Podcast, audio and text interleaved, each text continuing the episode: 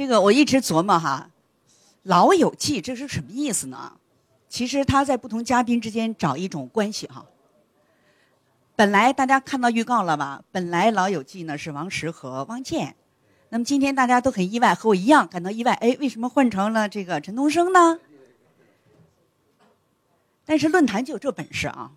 论坛的主持人也应该这本事，即使临时换人，我们也要找到一种关系。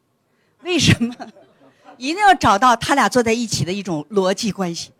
为什么呢？好，东升，你先说说啊，你和王石之间曾经有过什么样的交集呢？然后呢，我也可以找到一种交集和一种关系。好，东升。那本来是汪建啊，汪建来不了。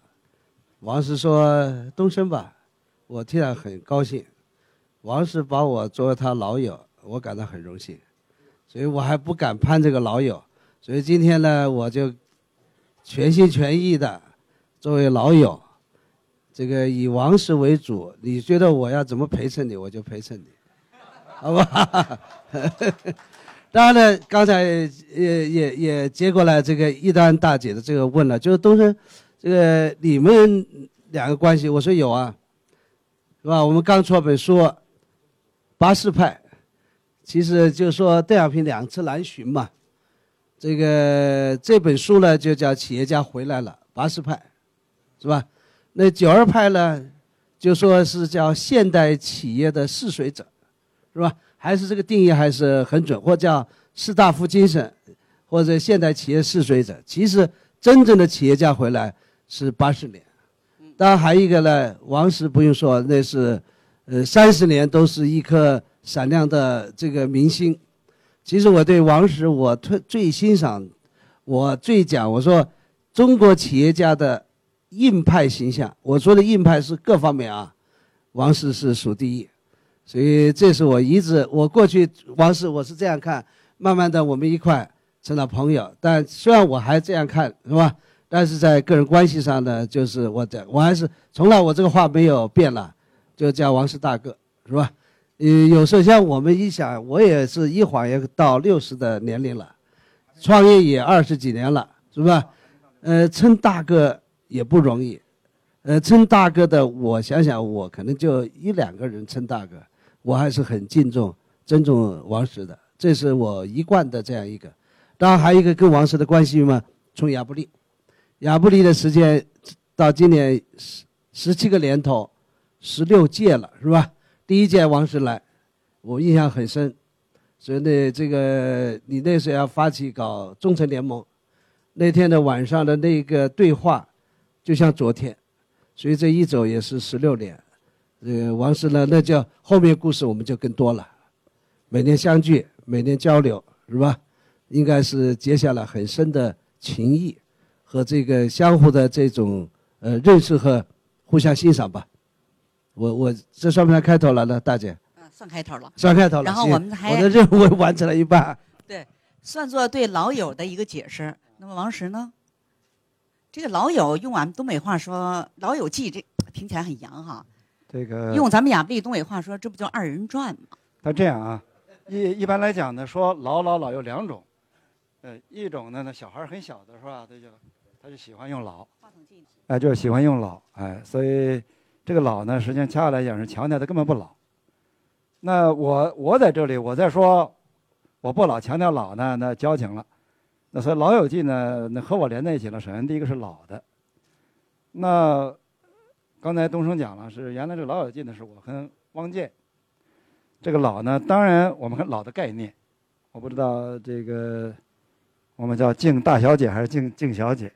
哎，你我叫她大姐就不大合适，是吧？你你你，咱们就就敬大小姐吧。不不不，好吧？你你来给我说说这个这个怎么叫老？怎么叫老？你给我先给我说一下，咱们老友记怎么叫老？老友记是年龄上，年龄上，年龄上。嗯，我觉得老友记不光是说年龄的，他是说这个打交道的长久。呃，不，当然，咱那是角度问题了。我们再来解决来讲，一般是老老嘛，就不是像小孩来夸张来讲的，说反话，呃，或者是调皮这样的。一般来讲，老，我们知道六十岁。应该算老吧，对吧？六十岁算老吧，就老友就老友得六十岁。所以从这个角度来讲呢，这个今天东升坐这里，他是有点委屈的。你知道现在都不希望说自己老啊，对不对？他是委屈的。我们我们来讲呢，又或者说老友记来讲，应该是在企业界呢有三个人，我们是互相可以成为老友记的，啊，一个是我，一个是高希庆，再一个是汪建。这三个人呢是有这么几个特点：第一，都六十岁以上了，对吧？老们都有够资格。东升说他六十岁了，我说，那你看来，我们在这里，我们是讲西方这个标准，还是按照我们东亚文明的标准？按西方的标准，咱们就假定按西方的标准，说他六十岁，他委屈了。他一九五七年十二月份出生，对不对啊？是吧？你不是刚才讲咱们按按按西方标准吗？咱们今天咱不要弄混了，是吧？一会儿你这样那样的，这个按西方标准。第一个老，是吧？他坐在这儿，那个老来讲委屈他了，委屈他。一会儿想说第一个是吧？那再说这个老，怎么我和汪建、高一静什么关系？第一，我们不但年纪相似，是吧？第二呢，还是这个就就昨天不是讲到说这个马云和和这个袁袁庆的谁漂亮嘛？那一个来讲就是相貌是吧？再来讲是气质有没有味道是吧？我们三个人呢是挺有味道，味道就味道相投，相投到什么程度呢？你说都喜欢滑雪，是吧？都因为滑雪 断过腿，而且还有从相貌上来讲呢，我们三个人都挺像的，像到什么程度呢？这个我一到滑雪场，到亚布力来说，哎呦，说昨天你哥刚走。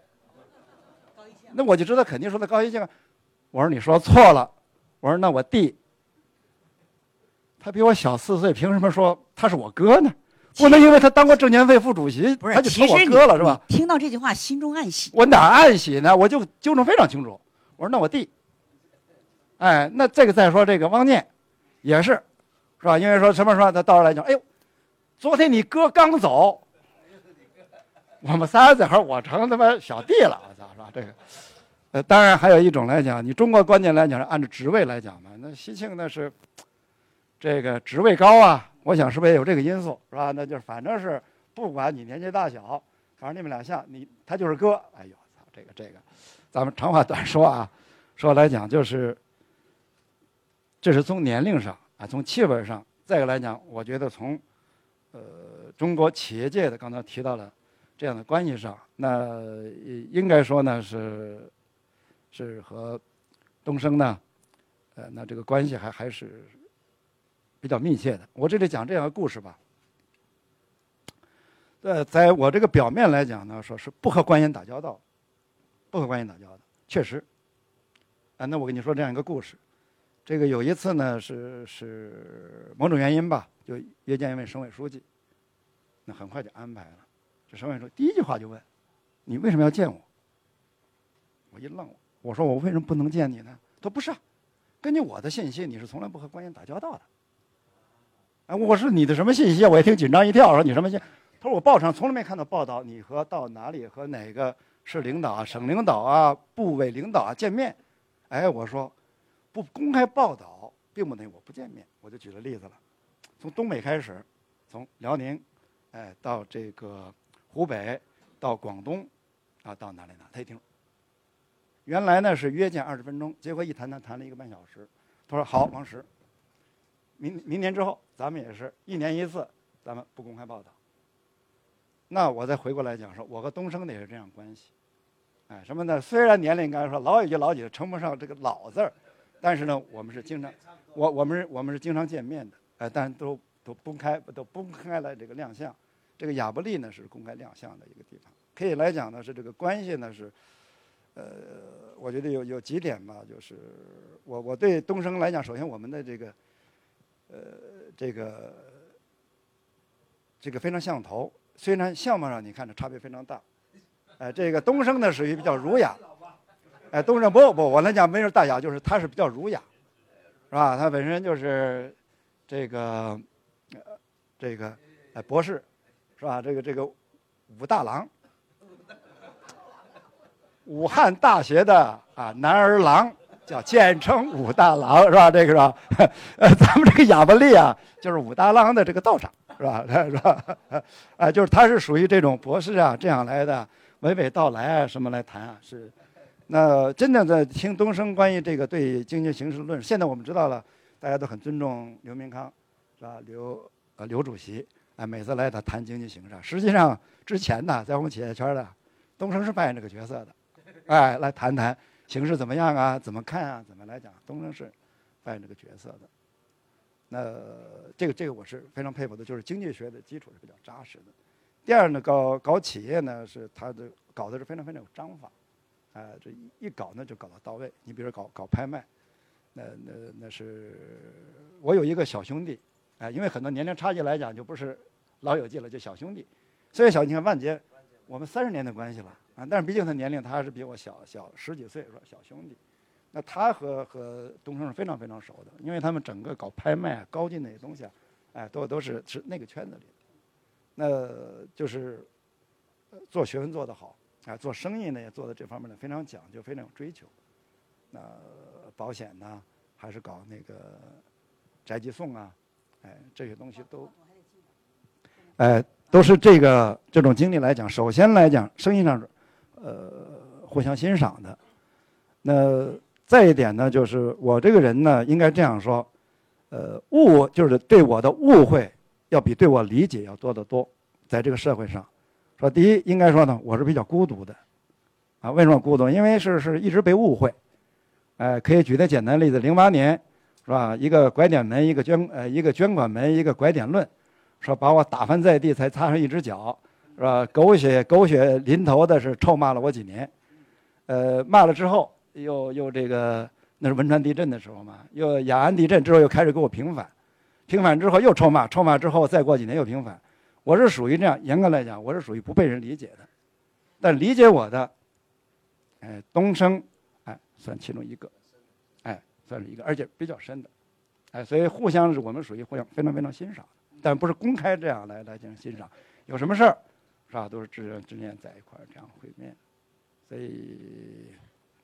这这是对《老友记》的这个这个解释吧，所以年龄上他还不够，是吧？再一个，我再说一下，对于这个联合国呃文卫组织的这样一个标准来讲呢，所谓老龄，应该是按照是六十五岁，但据我知道呢，由于现在的呃人类的这个生命的延长啊，呃医疗啊各方面，实际上现在要准备在修要修改到七十岁，就是七十岁才进入老龄。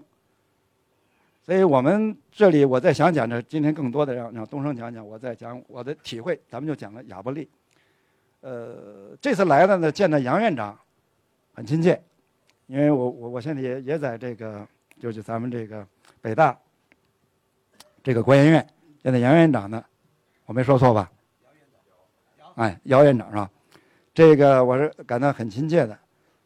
呃，这我就想起来这个，因为我我现在在国研院教书。哎，这个在在国研院是见不到姚院长，他也很忙，所以在这儿呢，能我来邀这个姚院长一块吃顿饭，我是很荣幸的啊。但是今今天不是今天谈话的主题，我想引另外一个主题是什么呢？应该是第二届吧，亚布力论坛，这个易纲，这个周其仁，有三四位，对海文。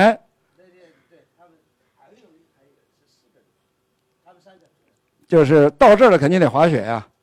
这一场滑雪下来，一个个在那是腰疼、腰疼、腰酸腿疼，就恨不得就趴在地上了。哎，我就非常，我就哎呀，我就讥笑他，我就讥笑这一帮教授是吧？这哎，我说你们这个就是中国传统的文化，就是这个文人就是君子是动口不动手，说你们不运动，啊，说你这滑雪来讲是是，我记得我非常清楚，啊，我我是讥笑了他们一番。这个这一晃，这十五哎十五年过去了，哎杨院长来了，哎姚院长虽然是不滑雪，但是他打篮球，一看他的身体是是不错的，所以我这里想引发一个，既然我们滑雪场是在在亚布力，肯定多少有点是我们自比呢，是是中国的达沃斯，你这达沃斯及全球的这种精英的企业家、政治家、学术的在那块儿呢，那是滑雪是其中一大乐趣呢。那我们亚布力集中在这里，其中要体现一种的精神呢，就是我们面对环境、面对风雪，哎，我们的运动。应该说十五年过去了，企业家有了很大的增，这个队伍我们的能力有很大的增长，但是企业家的这里滑雪的队伍，我印象当中，反正那几个喜欢的那几个还是那几个，哎，还是那几个，这个就是有个问题了。你比如说子木啊，那那喜欢就是滑雪，像吴英喜欢滑雪，像维嘉就是喜欢滑雪，喜欢滑雪的还是喜欢滑雪那几个。所以我就来讲呢，中国面对未来，我们如何？我们经济起来了，企业规模大了，我们国民的生活水平也提高了。如果我们经营的状态，如果在现在讲的中国的转型当中，我们在亚布力，我们在黑龙江，我们应该怎么能反思？我们在大自然面前，我们在运动面前，我们应该扮演什么角色？我们东北重工业基地，我们东北非常好的这样的自然环境，在这种转型当中。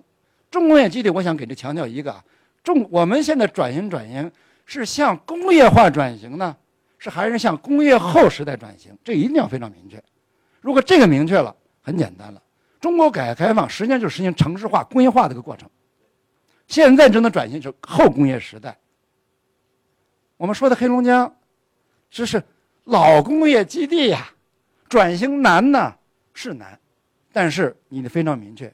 我们是向工业后时代转型，本身整个东北是已经完全工业化的。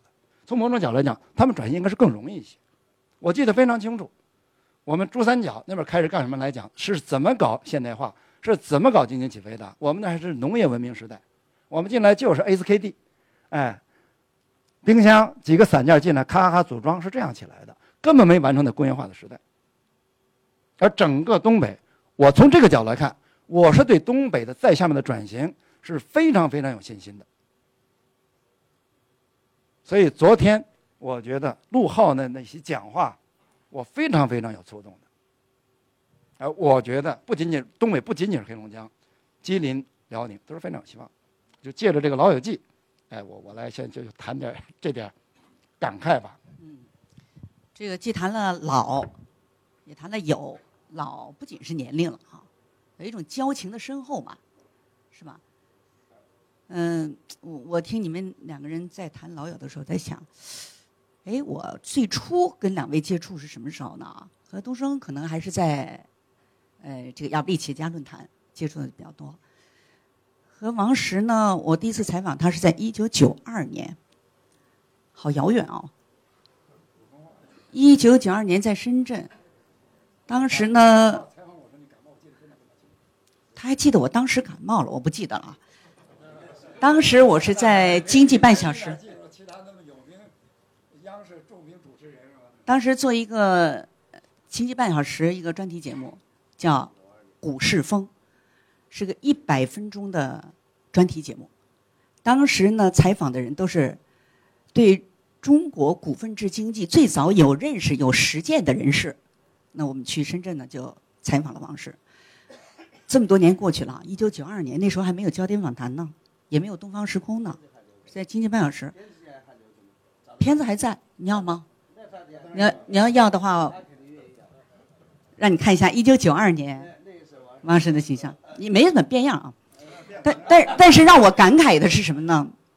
我当时采访了很多人啊，你想一百分钟六集的节目，有多少人在里边听他们的言论？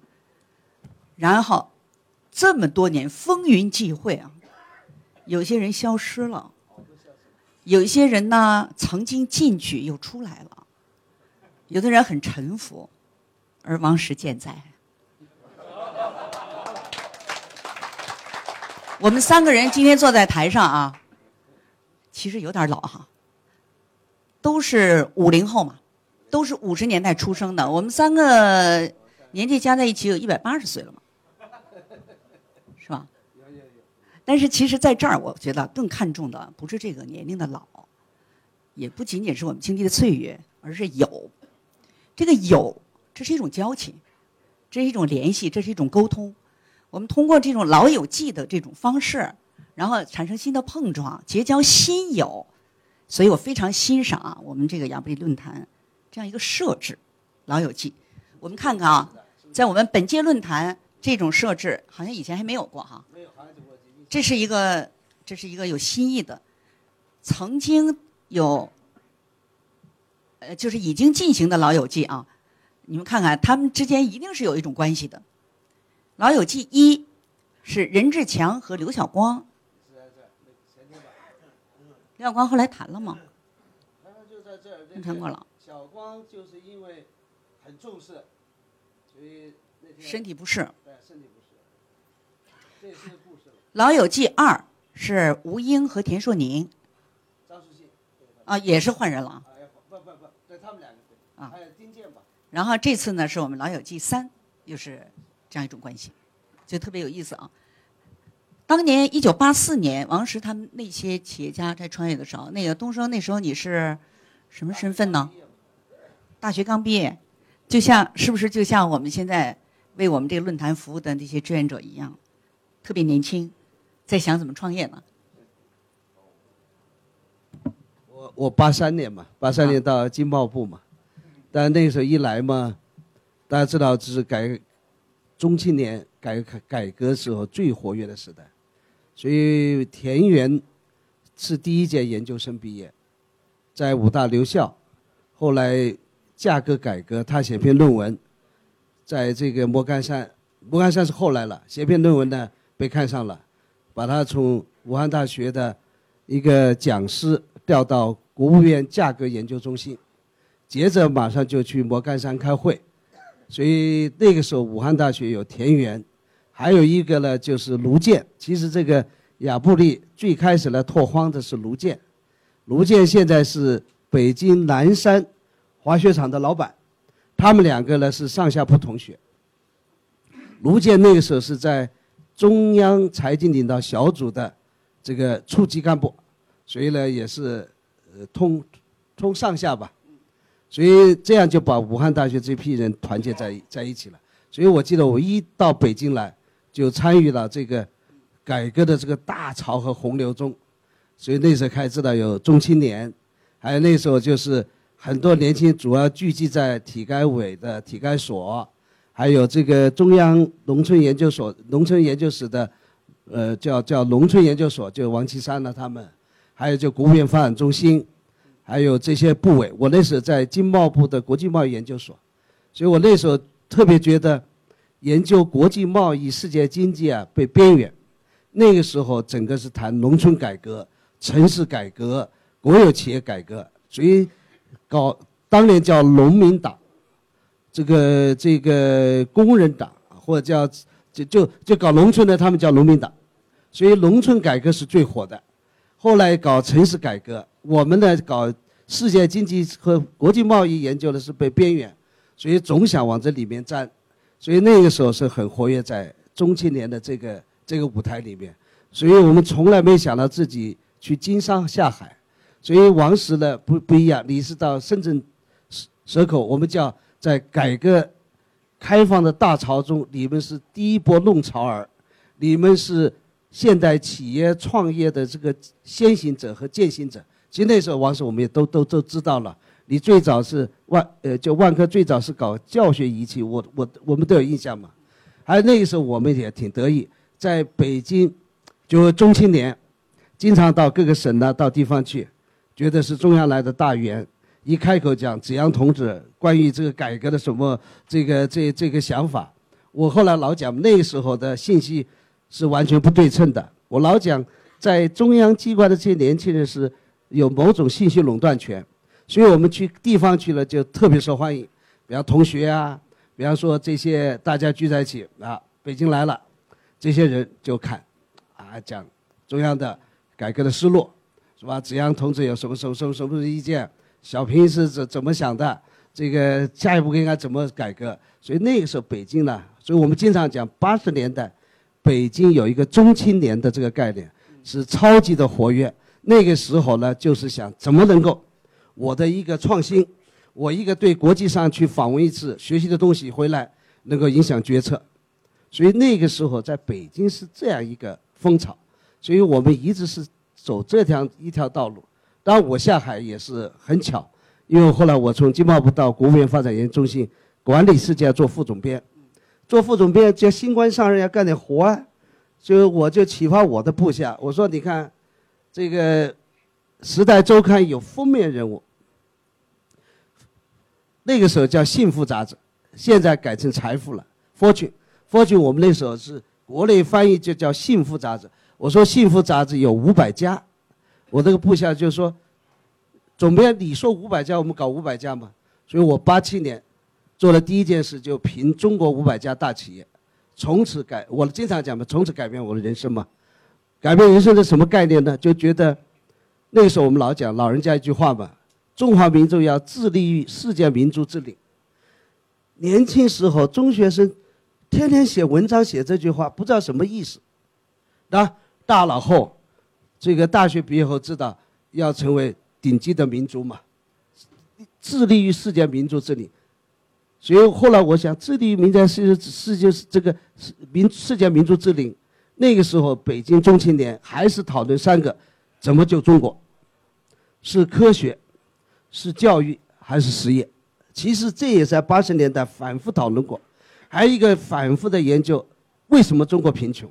当年有有一本很有名的书嘛，博洋的《丑陋的中国人》，就觉得中国是文化的问题。所以我那个时候很坚定，就是经济。经济的问题就是十亿人，如果哪一天建立了一个概念，我就要发财。我那时候觉得这个假设。是永远不可能的。我记得我很清楚，在八六年的一个学术会上，都是那些哲学家、什么社会学家，他们就讲中国的贫穷，就爱讲这些道理。我说都不对。我说哪一天十亿中国人每个人都想发财的时候，中国一定会成功。但是所有认为这个假设是不可能的。所以八十年代走过来很有趣的这个故事。所以我也讲那时候，我们那时候是欣赏。这个写文章鼓励支持别人创业，但是自己压根儿觉得我不去做这个，我觉得还为国家做事。所以后来我讲讲了，我们这批人的变化很有意思。当我的同学里面也有在海南创业，最开始我们去拍拍肩膀，哎，洪涛，你创业我们在北京支持你啊。后来人家做大了，去以后人家一大桌饭，我们一下觉得妈我拿不出钱，人家哎动身吃啊喝酒。所以我们开始呢就觉得矮过来了，再过几天人家整个社会开始要做生意了，觉得是英雄，要向他学习，所以就下海了。所以这个故事很有意思。所以跟王石，就我老讲，就两条路啊。所以我们那时候的就一心一还是就是致力于中国的，就觉得我们是国家主任，我们就应该推动中国的改革，最后我们来践行。做企业，我做企业的最本质呢，还是一个智慧。这个智慧就我刚才讲的，就我评世界五百家大企业，就是每个国家的这个经济实力跟跨国公司的家数完全正成正比例。今天你看很有意思，我八八年第一次推出中国五百家大企业，按照美我记得很清楚，美国那个八八年美国世界五百强的销售额的最后一名四亿美金。今天的世界五百强，你要进入是一百五十亿美金的销售额。你看二十年走了这么多，当时用四亿美金，我算了算，中国大概五六家，大庆啊，什么武钢啊这种企业能进去。那时候根本没有今天民营企业的这样一个概念，所以那时候我就觉得这是一个很普很有趣的现象。你看今天中国世界第二，去年一一五年的世界五百强出来了，美国大概一百二十家，我们一百我们一百一十家了，所以。过去我记得很清楚，美国是一百六十家，老大，老二是日本嘛？日本当年是一百一十家，下来就是德国、法国、英国五十六家、五十二家、五十三家。我记得很清楚，八八年那个时候世界这个格局，今天完全打翻了嘛？今天中国都第二了，所以我呢也借老友记，也谈谈，就是说，不，你是谈现实的想法，我也想想我们当年就是怎么走过这条路，最后。向你靠拢，最后来创业。当然，一直我是把王石作为一名做我的榜样的学习的。哎，这个不管是八四派还是九二派哈，就一路走到今天，就是你们当时创业的时候，会经常想到信心这词儿吗？呃，我来回应一下吧。呃，一一个是回应一下东升，再回应一下一丹说的信心问题。第一就是我们那个时候呢，你看啊，讲了八四。实际等于说，第一代的创业，实际上，呃，在更早你会更多是是年光酒，傻子瓜子大王年光酒，哎，那是是更早的。这这这也消失了是吧？嗯嗯，当然你再一个像像这个杭州的，还还有一家，那个叫冯根生的，呃，就那个是哎冯根生，不是还牛哎冯根生就是顾新生，还呃有什么？对，不不新生的晚，不新生不新生晚，哎、啊应该说很多来讲，我我我同意一种说法呢。实际上第一批来讲，你看包括穆其宗，那本身是社会边缘的，啊，你比如说穆其宗是是文革政治是判过死刑的，死刑犯出来之后成为企业家的，哎，就是说，真正的最后第一批下来来讲都是被边缘化的。但提到像像这个联想啊，像万科啊，呃，你会发现很有意思来讲，他们不是被边缘化的。他来讲，虽然是在当时什么都不了解，但更多的在基层来讲是想做一番事业，是本来在原来主流当中呢，是身份都不错的。当然和和东升他们这个九二派比呢，那完全两个不同的层面。哎，因为我们那个还基本都是在基层，更多想的还不是是呃绘制方球啊，在国家层面上怎么把握宏观经济啊，怎么分析这样的就没有的。更多更多我的体会来讲是这样的。那应该我本身一直原来是在文革到文革后来讲，一直在主流里边的，啊，你比如说上山下乡，我当兵去了，哎，当兵当兵回来，哎，当兵回来，呃，当了工人，有工农兵学员了。那时候工那还没有的恢复高考的工农兵学员也是是很很很难的，就一直属于主流当中。但是有一点，觉得这个社会呢是被压抑，啊，就是社会都是压抑你的，啊，就不是说你想干什么能可以选择，就是完全被社会选择。对我体会最大的一点，就是我觉得改革开放就是人性的一次大解放，就给你一种的你的能力的一种抒发，你能做你想做的事情，当然是法律框架下，你你只要你能法律框架下你遵守法律，你想做什么事情，你不要悲伤，哎，你没这个机会，这个机会你要做，你的选择跟你能力你可以去做，这是我想我最深刻体会的一点。那第二点来讲呢，我们这几年提到关于是中国梦，我就告诉你们，我一直就感到是在梦里面。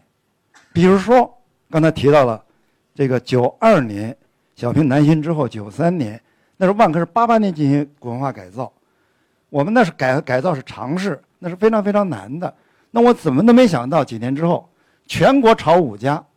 是吧？这个中央的名牌的、著名的、漂亮的女主持人就坐在我面前要采访我。你觉得？你觉得是不是在梦里面？你觉得是不是在梦里面？对吧？那我们再看看，你知道那剑桥是什么地方？说剑桥是什么地方？那我只能在中学课本里读到，那是牛顿，啊，那是达尔文，他们来。他们的在研究他们的学术，发现这个影响人类进程的这些发明大科学家的摇篮的地方，现代社会霍金在那里地方。刚才讲了，我的经历来讲是个小战士、工人，是吧？就是做企业，做到最后最多来讲，过去了你只是到剑桥，你只不过是到那儿旅游一天去看看而已。现在我是天天骑个自行车，啊，这个三一学院、国王学院。圣詹姆斯学院，我是在这里作为一个中国的访问学者在这里，我突然发现，我和牛顿、霍金、达尔文，哎，是邻居。当然了，是吧？霍金还在那儿。我们说的达尔文和牛顿呢，是和他的灵魂为邻居。你说是不是像做梦一样？我真的就像感到就是就是爱丽森、爱丽丝梦游仙境。是吧？怎么都没想到，刚才说的世界五百强和我有什么关系？说？今年是吧？万科就进入世界五百强，你说我是不是像在梦里？一切你会经历的，你都像在梦里一样。比如说，是吧？我是经历文化大革命、文化大革命的，那时候我们知道中苏的那个矛盾，就英语中美友好，尼克松访华，那在我们当中，基辛格、尼克松，那你觉得都像天上一样啊？我怎么都没想到。那就是在纽约，我和基辛格一块可以对话，是吧？我可以回忆，就是基辛格当年中美关系的时候。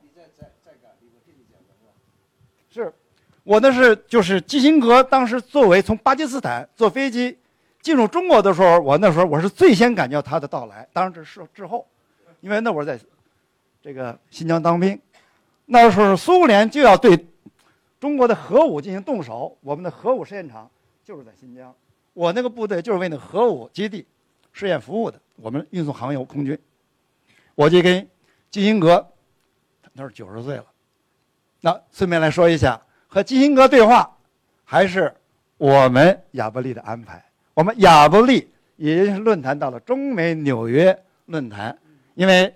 作为发言，基辛格也作为发言嘉宾，我也作为发言嘉宾。嘉宾之间有嘉宾室，和基辛格我们俩就聊天，当然用英文聊。聊就聊到了七十七一年，那时候要对中国动手，我就讲了，我当时是个士兵，就在新疆。我就没想到基辛格老人家九十岁了，他说我还记得非常清楚。那个多布雷宁，苏联驻美国大使馆。就找到了美国，告诉他们，我们准备对中国的核武动手。你们在不在意？金哥回答说：“美国我们在意。”那意思，如果说美国不在意，就要动手了。换句话来讲，如果金哥当时说来讲说是尼克松的政府，接着说不在意，我也根本没有今天了。你说这样的经历，你是不是想像敢像做梦一样？我觉得就因为中国的改革开放往前走，会有些困难。会有一些变动，会有一些整个的形式的变化，尤其到今天，我们再回忆过去，我们这一步步来走来讲，我没道理对中国的未来没有信心。嗯，我一直是在梦里面，这是我就想表。我我为什么要要提到信心呢？我们这次论坛的关键词就是信心。我觉得这一次论坛，什么是关键词？可能就是我们需要什么。那么在这次论坛上发布的企业家信心指数。降到了有这个这个指数以来的六年来的最低。那这个现象怎么看？所以刚才我问，就是你们这个自己创业的过程那么长，会经常想到这个词吗？现在这个整个群体在面对着这个词，你怎么看呢？如果说整个企业家的群体的信心都在降低，怎么看这现象？我还接着啊，王石讲，你再讲吧，好吧？就是说。实际上，信心是两个概念的，就是说，一个对大的宏观经济环境的认识，因为经济结构调整，经济很困难，企业也很困难，这是一个现实，所以他对这个判，他是个判断，但是企业家内心这个信心是没有动摇的。我觉得这两天我们的主题是这个，包括今天王石的，他没有去直接对你这个，他就讲自己生活在梦中一样的人生的这个经历。其实前天包括这个广昌啊，广昌不第一天晚上是吧？他也讲了什么叫信心，就是你心中的这颗心，你是不是爱你的公司、爱你的国家、爱你的企业、爱你的事业？其实我觉得都回答一个企业家本身，真正的企业家，真正是有毅力的企业家，不存在信心和信不是有没有信心没或信心的问题。我觉得内心世界都是很强大的。我觉得这两天会议。这是一个最根本的，但是对市场的看法，对市场困难我们去应对，这样一个信心和市场的信心和自身的信心是两个概念。我觉得内心的信心是不会动摇的。就像广昌那天说一句，哪怕有一丝光明，你这个动力还是存在的。所以实际上跟你刚才讲的一样，我相信这个我们对信心的讨论实际上是对社会对市场的看法，但企业家本身。这个信心是不会被动摇的，所以我如果要再讲这一次的论坛这个主题，其实反过来讲，其实是企业家精神、企业家的这样一个力量的一次一一次光辉的，或者是一个一一个一个表现和一个一个力量。从这个角度，我这样看，我来这样看啊，呃，中国刚才还提到咱这个，就中国的改革开放，它是人性的一次解放。呃，各种资源，因为我和东升的角度不一样，东升更能从宏观上去谈，我是就是非常非常微观。那我一直是认为，一个社会的稳定平衡发展，三种力量：一种政府力量，第二种企业力量，第三个 NGO 力量。现在非常明确，这中国的传统政府力量非常非常强的，至少这几年呢，我们看到各种转型当中呢，一个现在 NGO 呢。是现在在往外开的，哎，那，就 NGO 的力量是吧？比如说阿拉善，比如说我们的亚布力论坛，现在是鼓励你搞呢，还是限制你搞？我们该看到了，对不对啊？哎，这个在鼓励在发展，非常明显的鼓励在发展。那那我们再看看，这个我们的企业来讲，往往我们能性质来讲，国有、民营，还有一种提出来讲就是混合所有。那因为混合所有，我在新疆那个发言说又遭到了一个标题党的，完了就会对我进行批判。我非常清楚，我来谈谈这个。我觉得中国的未来一定是混合经济所有。占主导，这是我想说的第一点。那第二点，我记得在多少年前，大家的顾虑叫做“国进民退”。曾经，朱镕基那个时代来讲的是有一段的是“民进国退”，但之后呢又有一段来讲叫“国进民退”。我记得在“国进民退”的时候，也是在亚布力，我说过类似这样的话。我说中国的改革开放就是波浪式的往前走，是吧？一段时间是。国进民退一段时间，民进国退。但是我的问题是什么呢？我说，你中国的民营企业做好准备了吗？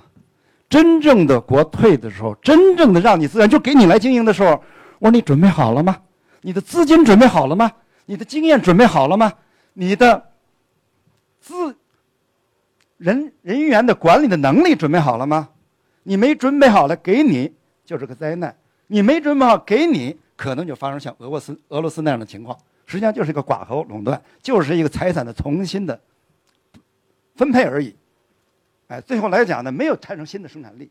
但你会发现这几年，我们不是就在抱怨国进民退的情况下，你看我们民间的企业，我们亚布力论坛在这儿，我们这几年发就是在国进民退情况下，我们的企业的发展是退步了呢，是被压缩了呢，是在往前走。显然，无论你从哪个角度来看，中国的这么多到现在这种企业，我们一直在发展，所以已经到了万科，我们一年交税也是二百亿以上的，交税是二百亿，我不记得了，是到是不是已经到了三百亿？我不记得啊。说你就说说吧，过去来讲，万科这个二十周年的时候，我们经营规模才七十多亿，是吧？我哪敢说我现在我税收已经交税就两百亿以上？是不是像在梦里？但是你会发现，在民营企业越来越壮大了。我们一些国进的当中，你会发现一些弊端。哎，真正需要也非常鼓励。现在来讲，混合所有制经济，反而我觉得是真正的黄金时代才是开始。混合所有制，现在我们看看中央的政策有一定的不确定，但有一个我想是确定的吧，鼓励混合所有制吧，是不是？如果说我理解错了，你是搞宏观的，你你告诉我，啊，如果没有错。你有什么道理悲观呢？你有什么道理不认为这才是开始呢？这是我想说的。作为已经成长起来、成为品牌的，你看我们昨天像像延庆的那样夸夸其谈谈的国际化，说 IBM 的 PC 我就给你兼并了，你怎么都会想到？那是不是像我？我觉得我都替他想，那是不是像在梦里一样啊？那都是在说梦里的这才可能想的事情。说你在时候你说，哎呀。就因为宏观调控了，就因为世界经济不好了，中国经济已经高速增长下滑了，说我们就悲观了。我说，如果要你悲观来讲呢，那你指望的那种在高速增长，它是过去了，但是它又不是像日本的泡沫经济破裂的硬着陆那种情况，也不是。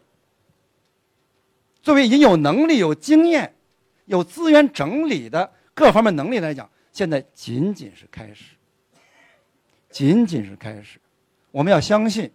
说我们的力量，我们相信互联网带来这种机会，现在仅仅是开始。这是我想说的一层来讲，但是第二层来更包括的很多中小企业感受是不一样的。我们应该认同这个，中央企业是非常困难的，万科也是中小企业这样过来的，经济绝对不是这样的。如果是这样的，一定只要一出问题，非常非常糟糕，经济一定是这样。那就是对待很多中小企业，对大企业这时候来讲，这是这是机会的话呢，对很多中小企业现确实是很困难，确实这是事实。但是我刚才讲我来谈谈我是怎么过来的。哎，所谓的大大，我跟你讲，十年前、十一年前，万科的整个经营规模才八十个亿不到。我们看在很多企业来讲，现在八十亿算什么是吧？那我们再是那是，那是这个二十年呢，已经才八十多个亿啊。那我如何到八十多亿来讲？那时候经历了很多困难，和现在我们面对困难是完全不一样。我只是想说的，在现在这个鼓励大家都创业的时候，我觉得可能这个还是要慎重一些。要在这，我觉得我想说的什么呢？能不能中央政策倾斜来讲呢？是更多的给大型企业，哎，一些鼓励，比如说税收方啊，呃，各方面的允许经营的开放啊，让他们来更多的吸收劳动力，而不是更多的人这样全民的这样的创业。我我我担心这个资源呢会会会浪费的。这这是我我想说的，哎，而中小企业面对的问题，你们面对的困难。我觉得在我们那当时困难的时候，现在我们面对的机会、面对选择比那时候好多了，比那时候好多了。你们如果指望着还是两位数增长的情况来讲，你以为那个是正常，所以你现在很多来讲，我觉得是个心态的调整，心态调整。第一，你所谓我们说要有信心，首先是很多人没有信心，但应该看到我们国力，我们整个处理的能力，哎是不一样的，哎，这个应该说信心。是吧？你没有信心，那是你的问题，是吧？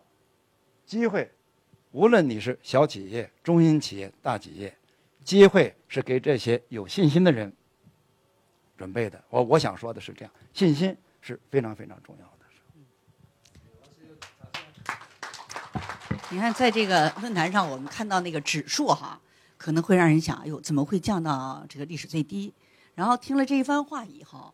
听了我们在座的很多嘉宾的话以后呢，其实有一种效果啊，就是大家聚在一起会让大家有信心的。就一面是面对着这个指数，一面面对着思索，一面面对着积极的声音，这就是论坛的作用啊，这就是论坛的作用。我我再再想说一点吧，因为这几年我在国外比较多一些，我们来谈谈对环保，我们知道中国的雾霾，中国的食品安全问题。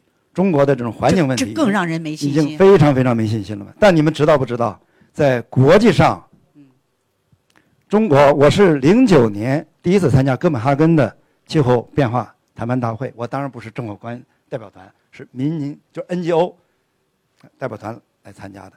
之后除了多哈那年我没去，每年我都参加的。这么多年过去了，整个在国际上，中国已经赢得了荣誉，赢得了荣誉。不是说因为你雾霾多了，而是正因为在这种情况下，中国承担对国际上的责任，中国这边开始采取的措施，这个就尤其像谢振谢振华先生，可以说已经成为整个在面对气候变化，在工业发达国家、发展中国家或者新兴经济体国家当中，谢振华是个旗手的角色。啊，这个扮演了中国可能在国际上的这个影响力，我相信央视他们他们有感觉的，但是在国内很多是感觉不到的。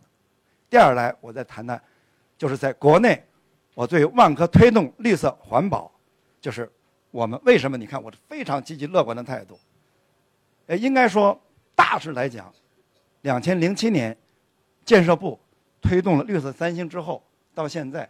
万科整个绿色三星，在中国的绿色三星里面，两套就一套是万科建的，就是万科的绿色三星占了中国现在绿色三星环保节能的百分之五十。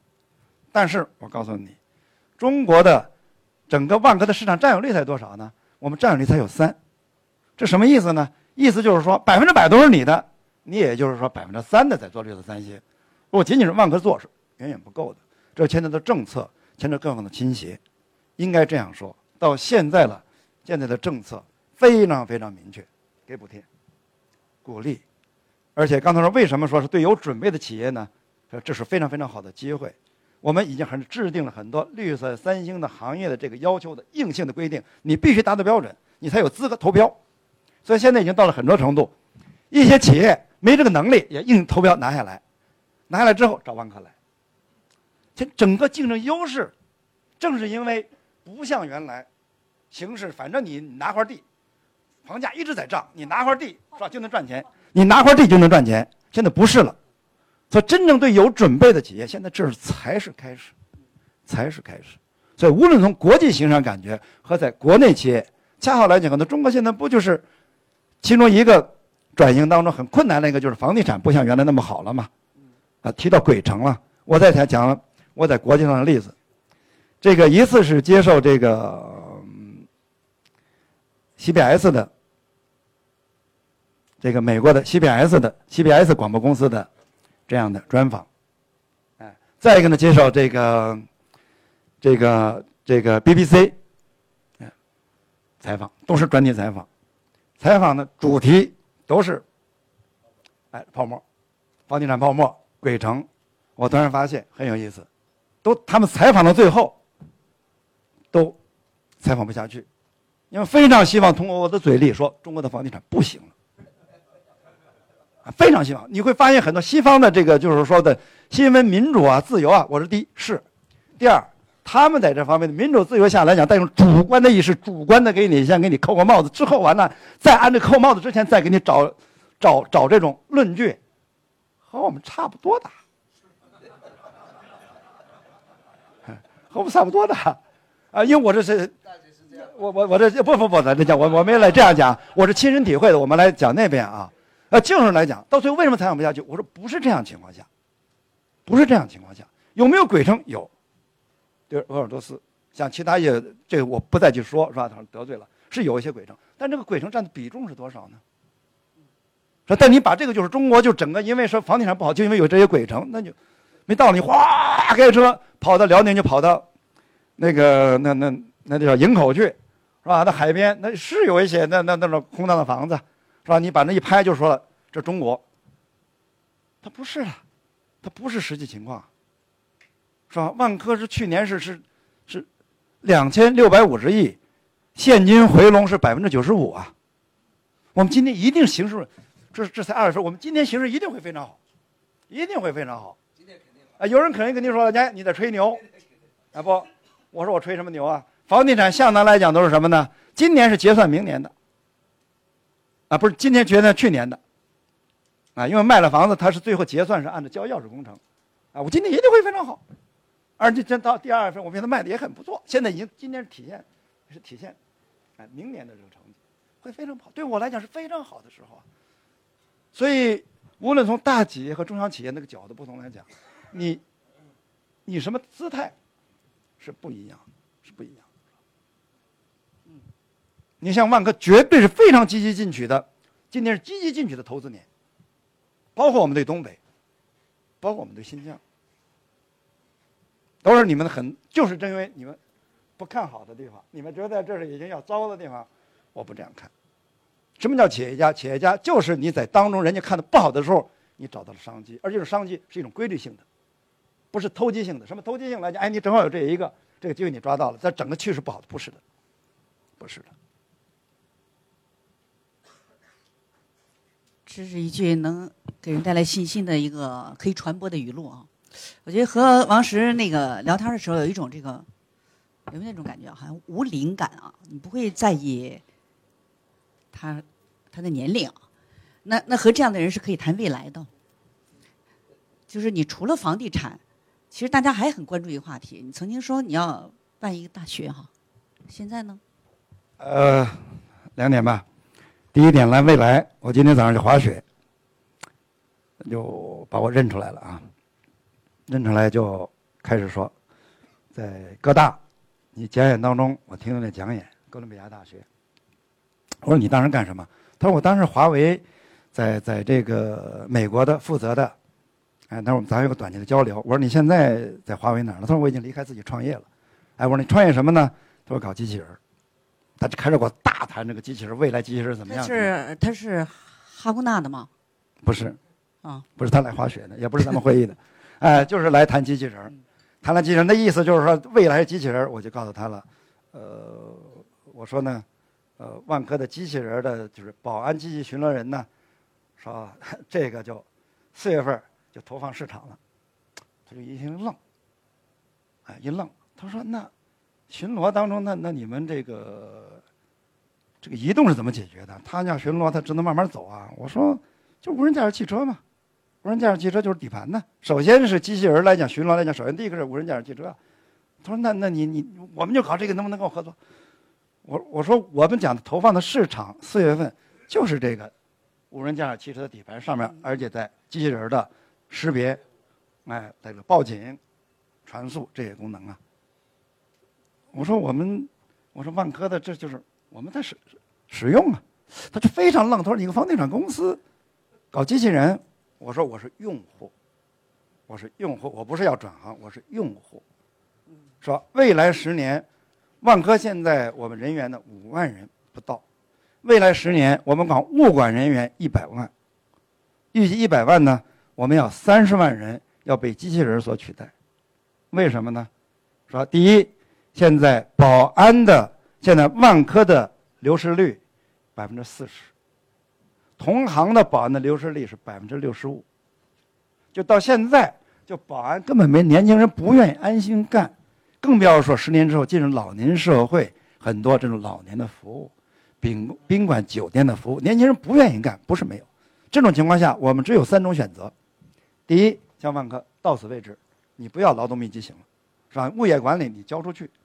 你，是吧？这是第一个选择，是吧？第二个选择，我们从这个南亚，从北非，现在不是很多难民嘛？啊，我们引进劳力啊，是吧？是吧？是吧？第三个，我们选择的呢，是第一，我们不能因此说我们不做了，你总得有人做。呃，你总得有人做。第二个呢，是我们是。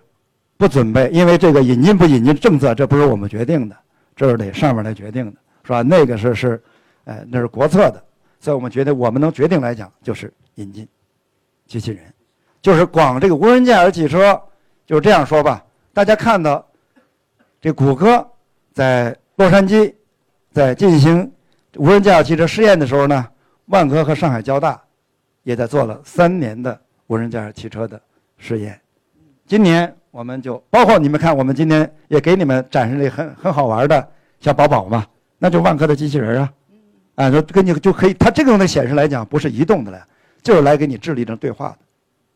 大家都有兴趣的都可以看一看，啊，你看看，对万万对面对未来，万科是个机器人的大用户，未来十年会有三十万人机器人给万科的物业管理提供工作。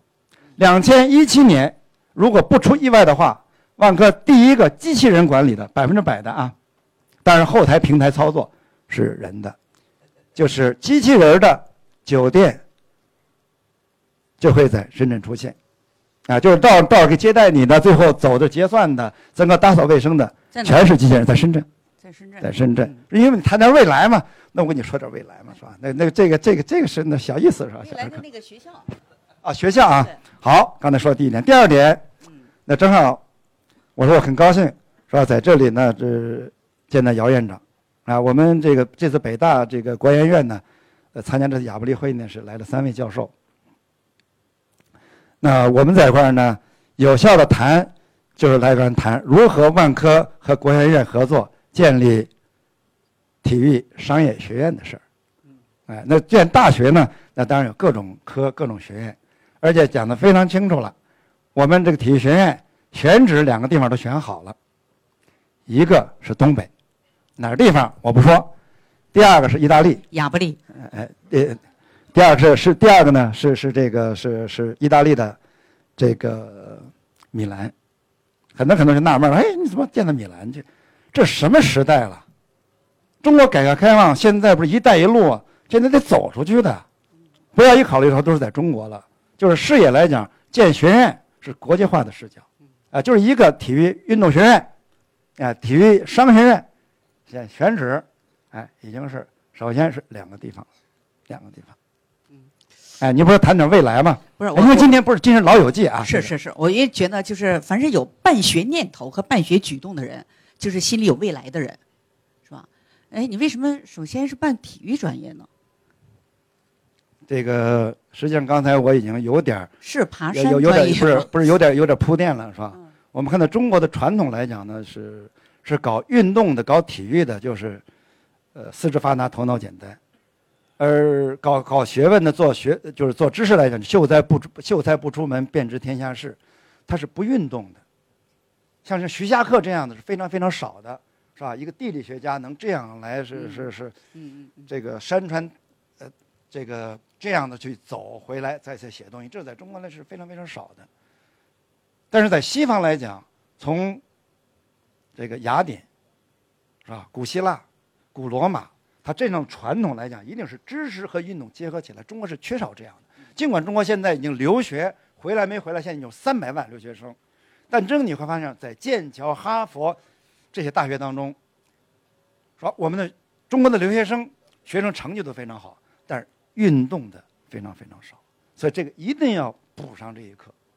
两个补，第一个对专业运动员，毕竟专业从事运动的一辈子的很少，都需要转型。你会发现这种转型非常困难，因为他们训练来讲，更多来讲就是体力上的训练。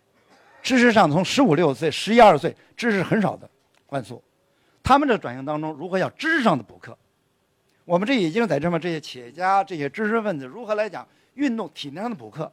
你们没有感觉到吗？我就是最好的一个这方面的一个样板呢，是吧？又有知识，啊，运动又很好。你比如说这个，我和东升来比，哎，知识我没法和他比，知识我没法和他比，但是运动是吧？咱们都是企业家、企业，哎，我也没他搞得精致，哎，但是哎，运动方面是吧？还还是很自信的。我咱们还是很自信嘛。啊，这个就是和运动很有哎关系的。王王王你说为什么要搞商业运动、商业体育？你都是我的榜样，都是我的榜样。那不是？哎，你可以保持一会儿站姿，我们的各位摄影啊啊，这个这个这个，说说这个，我说这个办学的这个心思啊，这个专业的设置能够体现出一种理念啊，它它引导的可能是一种生活方式对，啊，还有一种声音，我想从我们这个会场呢，从外面引进来，就是我们有一些志愿者都是年轻人啊，他们其实特别期待能够进来听一下他们所喜欢的企业家的声音。可是他们志愿者这个身份呢，他在重在服务，他没能进来。他们知道我要进来的时候，给我带进来几个问题，请教一下啊。其中有一个男生跟我说，请教一下王石，这个他们大学刚刚毕业也想创业，能不能给在今天这种环境下创业的年轻人一个建议？我相信这个我们那个有各种各样的方式可以把这个声音传达给学生们。我们的可爱的志愿者此刻都在门外，只有个别的志愿者进来了，他们也会带来一些问题。我们既然是老友记嘛，我觉得东升来回答这问题比我回答的更合适，是吧？不是，东升先说，人家还是点着名的，期待听人家点着名听你的，是不是？我不能代表你。你可以先说。我我我我我这是这样啊，嗯我说，对于年轻人来讲呢，一毕业呢，就不要急于就是说，呃，和你终身的职业结合在一起，不要太患得患失找什么工作，呃，更不要急于说干一番事业。呃，作为我来讲，就我来讲吧，我是当过兵，当过工人，当过机关干部，呃，这这是我到深圳创业之前，到了深圳之后做企业，做做也做过很多的生意。到了做生意，应该是八八四年成立万科，到九四年才确定了，就专业做房地产。也就是真正最后到做什么用了十年时间，但是我热爱它，应该就是到我五十五岁的时候。嗯哎，很多人就问了，说，哎，那既然你就是我五十五岁，什么意思呢？已经作为中国最大房地产公司了，我还不热爱它，一直到了最后有一，而且我公开表明我的态度，我这个人不大隐瞒我啊，你在不热爱的情况下走了那么多年啊？对。这这会让很多年轻学生很意外。对，就是，但是你说你不热那爱你，那你的动力呢？好来说啊，我我动力把企业搞好了，我可以去登山呢，哎，我可以做我喜啊，欢做的事情。你有另外的热爱。哎，对我跟你们来讲，我不是我为什么不热爱呢？不是，那当然你能把你的热爱结合起来。你比如说东升是吧？第一，我热爱艺术，所以我搞这个拍卖，是吧？中国的、中国的这个嗯传统文化的瑰宝是通过价钱体现出来，嗯是吧？又高尚又赚钱。我也想做这个事情，但是我没这个文化修养，是吧？啊，再一个你说那个近一点话筒。哎，再一个你说搞，呃，保险，啊，我也想做那个，啊，搞金融，哎，但是我拿不到执照。哎，你就不是说你想做什么就是你能做的，那那你的意思，你就是恰好遇到了房地产。哎，不是，我们再来讲啊，就是我的情况来讲，我比我问我做了十几种行业，我来比较哪个行业，哎，那我能把企业我能做大，对，你你是企业家嘛，我能做大嘛？做规模嘛？我才发现，这个非垄断的行业当中，就是非这个一定要许许可证进入的，只有房地产。而当然，这个房地产前提有几个来讲，它发展前景会非常非常好，是吧？第一，是吧？它没有许可证的限制；第二，还没有形成垄断；第三，它的发展市场前景非常非常好。那我就选择了它，不是我热爱不热爱它，而是我看到这个前景。我其他的我想做的，比如东升他做的那几个我都想做，但是我没他那个能力是吧？但是做的这个一直到五十五岁的时候，一直到什么程度呢？哎，这个余亮就是说董事长，你不热爱就不热爱，因为他们都知道我不热爱，你不要公开说了，哎，因为什么呢？说那我们怎么 教育我们万科的团队热爱房地产的？说董事长公开说他不热爱这个项行业，我说好，我以后不再说了。但到了五十五岁，我才开始热爱它了。为什么呢？因为你不热爱，你不等于你说你不好好做，是吧？因为这你这个职业，你选择你做这个可以来讲是容易进入的行业，可以做大，那你得研究它。研究它就开始城市发展史，古埃及、古希腊、古罗马、古印度、古中国，研究这一圈，我才发现，哎呦，这个房地产呢和城市发展息息相关。城市的发展呢又涉及到的。它的知识领域各个方面这个丰富啊，比其他的任何领域都有丰富。这时候才进入当中，你发现，哎呀，我怎么就有幸我选择了这么一个行业？我现在热爱的不得了。但是五十五之前我真的不喜欢它，所以你喜欢不喜欢不重要的。所以我要告诉年轻的小伙伴们，你们第一个职业不要太斤斤计较。真正想不通了，真正的想不通了啊，是富二代的。啊，你们先做一年义工，做一年义工啊，我就叫富二代的，是吧？第二个，哎，如果你们还没有想好的话，学滑雪，学滑赛艇，哎，你你不用嗨啊！学滑雪什么呢？是挣钱的，当教练啊！你看，这我们这是企业家，都要教练的。学滑雪先挣钱，啊，先锻炼锻炼身体，哎，学学登山，我的登山呢是付费的。你的登山呢来讲，是我付费给人付给你的，因为你给我当向导，哎，你给我来协助我来一块儿的登山，就是想不好，不要先想着什么东西，就是现在这不要太功利，啊，就是有钱没钱的，不要太想着一下就和这一辈子就结合起来了，谁知道呢？我五十五岁我才开始热爱这个行业，哎，我到了深圳已经三十二岁，哎，所以不要太急，现在可选择的比我们那儿选择多得多，但是你一毕业就选择创业。这个我是要给你打个问号的，这我给你打个问号。你各个来讲那些都想成马云，我告诉你，不是说马云的这个投马云的风险，你知道吧？是两千五百倍的风险的，什么意思呢？就成功率两两千五百分之一，哎，也就他只有一个马云。说你们都想成为马云，都想成为陈东阳，都想成为王石，他一定基本上失败的。那你愿意承担这个风险吗？你如果不愿意承担风险，我劝你，是吧？第一，就找个工作，啊，不要来来太计较这工作是什么，啊，对于我来讲，你知道吗？我从部队服务员的时候给我选择，是三个选择。第一个选择，因为我是部队开了五年车的，那个时候开车那是非常吃香的行业的。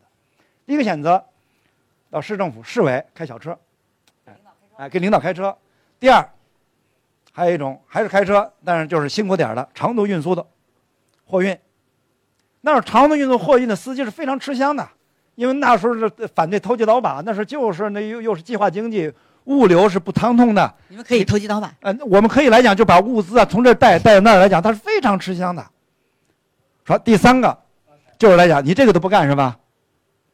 锅炉大修工，锅炉大修工是什么呢？我们那时候来讲是粮食供应的，我当兵是四十五斤粮食，这是。非常不小，机关干部的二十七斤吧，是四十五斤。当兵你说他体力的，锅炉大修工是四十九斤。最贵最体力劳动是五十五十二斤，就是丝炉，就是当时火车火车头呢哗哗铲煤那个。我选择来讲，我当锅炉大修工，四十九斤。就为了四十九斤粮食？不是不是，刚才我就不愿意开车。嗯，哎，我就是来讲，我宁可体验一下，因为我相信。啊，就燕雀焉知鸿，哎，鸿鹄之志，啊，我就是，我就是当锅炉大员工又怎么样？就是这样。所以，所以我要我要给你们年轻人就来讲，多到社会上体验一下，多去感受一下，不要太急着就和你中，哎，职业就结合起来。所以，当当然就患得患失了，当然说工作难找了，当然说来讲很不好找了，啊，当然来讲最后来讲都是全民创业了，不要说，不要。我们在座的志愿者把这个声音，这个传播给你们的小伙伴啊。你还有什么问题吗？这位志愿者，啊，呃，王石，王石，你还记得吗？就是前年的亚布力论坛，派给你的那位志愿者，给你当助理的那个小伙子叫任天，他现在已经完成了哈佛的学业，成为建筑师。那那当时他当助理的时候，我恰好认识他，他确实是在我们这个亚布力论坛，在王石身上，在其他嘉宾身上感受到一种这个精神力量，这种精神力量。当时他就是一学生而已，你记得他吗？一个男生，嗯，一个男生，啊，所以，所以我我我一直在想哈，如果有可能的话，就是我们在这儿发出的声音能够让年轻人听到，这也是论坛的一层意义啊。你刚才要说，他刚才说的这个任天，任天是个什么情况呢？任天是是北京人，呃，小学的时候就到新加坡读书去了。他是从在新加坡上了大学之后，考到了考到了哈佛，哈佛的 GSD，也就是城市设计学院。呃，我在那儿是给他上过课的，啊，呃，不是在这认识的，在在哈佛就认识他的。那他是我动员他们，是，不是，到这来当志愿者的。哎，我动员他到这来的是吧？那他呃毕业之后呢，是在西雅图。因为他女朋友在西雅图，他为了这个就到西雅图去设计公司。之后现在考上博士生，是跟上王树，哎哎，王树跟着王树当当博士研究生，在在杭州。啊，我跟我对他挺熟的，是吧？就这样。哎，就是我想说的什么？你看刚才讲了，就是哈佛的，是吧？就是来到这儿，我们结识企业家当义工。哎，这个是呃，为了爱情是跑到西雅图去。但最后又是为了他的专业上，就是有有投了王树的博士生是吧？啊，非常好的孩子。啊，所以哈，志愿者们、同学们，你们都听到了这样的声音，也会引发自己更多的思考哈。也没准儿再过一些年，我们企业家论坛里，他们就是主讲的嘉宾，领导。那现在不是有青年论坛了吗？是吧？呃，我也说说今天我这个志愿者来协助我的。那是黑大的是吧？去年他也做个志愿者，但是去年他不是来对我的是吧？那他黑大本科是在这里，但研究生也在这里。我就问他一个问题，我说：“呃，你为什么本科在这读，研究生也在这读？”我说：“应该说来讲呢，就我这个建议来讲啊，这个北方人是吧，应该到南方去上大学，南方人应该到北方上大学啊，因为这不同的环境、不同的人文，这样呢更多适应。”就他回答我，他要照顾他家里的亲人，他家的亲人呢身体不好，啊，这个回答我是很感动的，就是这个帅哥是，嗯，好，我们这个你看，这不知不觉《老友记》已经谈了一个多小时了，啊，我们现场的那个朋友们，各位有什么要直接和两位老友对话的？啊，这个王总你好，我是一个老兵啊。刚才你一说也当过五年兵，开过五年车，我开了八年车在部队。这个我呢代表很多老兵来问个问题。那今年呢我呢呃，就是今年有三十万的退伍老兵，你也要参军。那我呢也创办一个老兵会，现在有十几万的粉丝吧在里边。这个我们调查完之后，很多的这个部队回来的老兵，他们很迷茫，就是想代表他们问个问题呢，就是刚才这个大学毕业生啊，他们很年轻，回来可以这个打工，不着急。但是呢，老兵不一样，他回来的时候已经四十岁。比如说这个专业干部，现在字幕职业的，已经四十到五十岁了。就是这个四级的士官，也三十岁以上了。就他们，你给他们一点什么呢？经验，能让他们这个快速的能够一个找到一个自己的地位。就这个有这个问题吧，谢谢。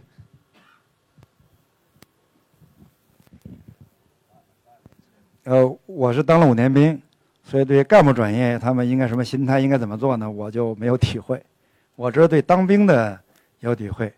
我觉得作为当兵来讲，这个其实刚才说来讲，职业运动员如何转型，有一个知识教育的问题。我觉得当兵呢，我想说两点。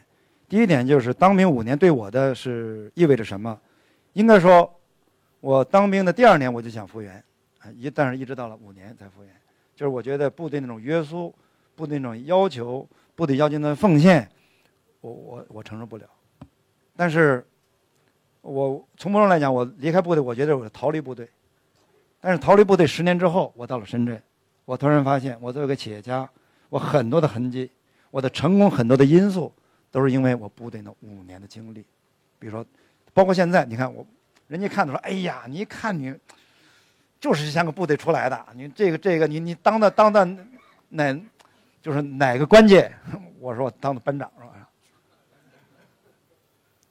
就 是就是，比如团队意识，啊，整体集体奉献，哎哎，在我纪律，哎哎，在我这身上呢，还体现的非常非常充分，所以应该说。在部队的生活经历，他对你一辈子，无论你做什么，对你的影响，应该说，部队的生活给你一种正能量，这是我想说的第一点。第二点，就是我也非常想，现在正好现在，因为是又带着我们和平各方面的进一步的军队调调整现代化裁军，呃，我觉得国家的政策方面应该说对裁军这样的很多的或者正常服务员和裁军的服务员下来的这种士兵年轻人。我觉得应该有一个拨款什么的教育拨款，那我非常愿意，也愿意尽我微薄之力。如何对于这个士兵的转型当中，比如说，咱们还是进行体育产业非常大的产业来进行学滑雪、学滑赛艇，哎，当教练员，啊，因为你部队三年五年的这个生活体会是非常非常好的，但是教育方面不够，哎，技能方面的不够，来进行这种转型，又促进了新的行业，哎，你比如说这个东北。我觉得转型当中很重要的一个就是体育转型，啊，体育休闲娱乐转型，不是说让我东北人都去休闲，而是我们东北人的体型生来体型就比南方人高大、威猛，就适合搞这个大的运动产业当中的这方面的有关的企业的运动的管理、教练各个方面。哎，我们和姚院长我们探讨这个问题，很多来讲就是如何。在中国的这种休闲体育运动产业链当中，怎么这个学学院更多的培养这方面人才的，培养这方面的管理者的，培养这方面的这个经营者的，也培养这方面有关的，嗯，相关等等等等。哎，所以你对这个当兵，对士兵，年轻就是个资源，就是个财富，再加上有部队的几年的锻炼，啊，将来这转型当中都是前景无限的。至于当了连长以上的，我就不知道该对他们说什么好，因为我没这边的这个经历。适合班长左右的。是，对。好吧，还有哪位？啊，来后边这位啊，那个这个。好。我我问一下那个陈总一个问题啊，因为你做这个行业是做嘉德，然后做泰康人寿，然后又又有宅急送。这个看起来很不相关的这个行业，你你当时是一个什么样的一个思维逻辑，会让你做做出这样企业的这个选择？那先回答你这个问题，但同时刚刚讲创业啊，我也还想说两句了。因为那时候就我还是这样讲，改变我人生，其实我在做杂志的副总编五年，是我人生最重要的。一个呢是做二把手，看一把手。所以呢，从一把手的，呃，比方说他的成功、他的弱点，来总结。实际上，我现在做企业的很核心的原则就在管理世界，就是说，一把手一定是创新的领头人。你不是把有愿景，不是把事业做很大，这些兄弟们跟着你说越来越好，越来越好，越来越越越成功，这是很重要。所以，我觉得他一定是创新的带头人。第二个，你要把这帮兄弟捂好。这个我的这我讲的这个分享，实际上我对分享是从八十年代就坚定建立分享的这个制度，还有一个叫公平，所以不能够我说一把手，你还用小兄弟，本你一把手大家都是归你的，我说一把手只要保持公平，判者利民都会归顺天下，所以我是在管理世界，这是一个是学习了。我一直把现在创新分享、公平。作为我做企业，我是不是做那么好？这是我一直的六六字原则。就我想，管理世界，改变我。管理世界最改变我，就刚才讲了，评五百家。我们那个时候是士大夫精神很强。我觉得我的理想是民康主席的道路，所以今后为国家做大事，是吧？这个还是想是幼学要官学结合的。但是我为什么走这条道路？就是我刚才讲了。后来发现世界五百就是一个国家的强大，我们后来还是认为实业救国，企业是最重要。所以我我有也一个理想，我说我要从评五百家企业，能不能自己做一个五百家企业？那王石去年进入五百强了，王石还记得那个时候我说要有五百强梦想，你是批判过我的，我也是接受的。但是你就每个人的环境不一样，这个。角度不一样，就我下海的梦想，就是有这样一个理想。我今天还讲，虽然今天泰康不是世界五百强，我也可以告诉大家，我用了老人家那句话改过来，说黑兄弟，非洲黑兄弟把我们抬到联合国。我说十三亿人民，我作为中国第四大人寿保险公司，十三亿人民肯定是把我会抬进世界五百强的，这个是不用去。我今天没这个情节了。但是世界五百强，我觉得是时间的事情，所以我就讲回来，创业的核心动机。刚才也回答年轻人，你其实我也在听王石讲，你五十五岁之前为什么不爱？你是把它当一个生意在做。你后来为什么一下子悟出来你无限而爱？你觉得这是一个人类的文明的进程？你觉得这是一个改造社会，或甚至是？这个一个伟大的事业带有很强的文明的传承，呃，这个环环境的创新，所以你把它升华了。所以你是五十五岁以前你是当生意，五十五五岁后当做事业。所以如果要是谋生，晚点创业可以；如果要你是真正的讲，叫叫鸿鹄之志是吧？燕雀怎能安得鸿鹄之志？你是真是有一个创事业的这个想法。我觉得就随心而走。大学毕业可以创业，比尔盖茨，这个 Facebook 的这这这个这个呃，这这个创始人是吧？我一下想不起名字，也有很多这样成功的经验。当然，像我们，你像我第一个创业就回答你了。第一个创业，我是三十五岁。呃，这个泰康人寿，我创业是三十九岁。那要今天对你们年轻人讲，我们都是老创业者了，太晚了。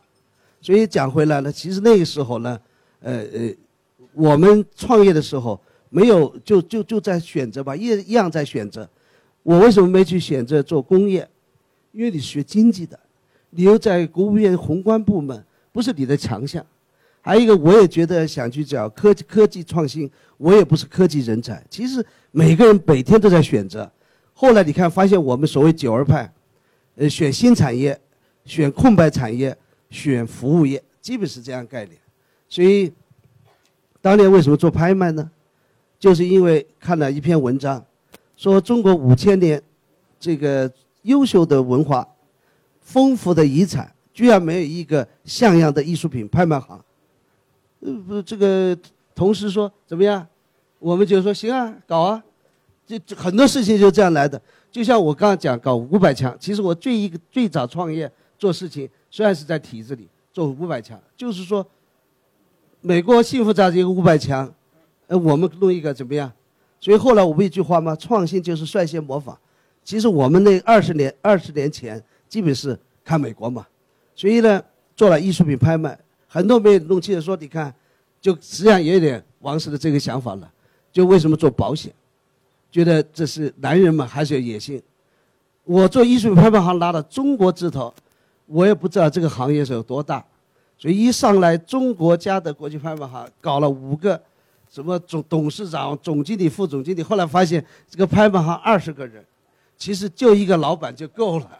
后来发现，怎么这个资源调度是太小了。所以我觉得这个人寿保险千军万马，是吧？你你有这个当王的感觉吧？呃呃，这这还是有的，是吧？觉得这是男人要做的一个大产业。还有一个，今天要把实话说出来，那个时候世界华人的亚洲首富不是李嘉诚，很多人都不知道。那个九十年代初的华人首富是台湾国泰人寿董事长蔡万林先生，所以我也有很多故事。我对蔡家的认识比他们蔡家对蔡家认识还要认识深，所以我跟台湾的很深的情节。我做保险就是学，就就像你今天说你去哈佛去这个呃这个剑桥，我一样的。我我一把牌照拿下来就是周游世界，把访问了二十几个保险公司。我虽然是董事长，我就是个销售人员，一到那待半个月，待一个星期，那所有的都去学，连这个小事情都去学。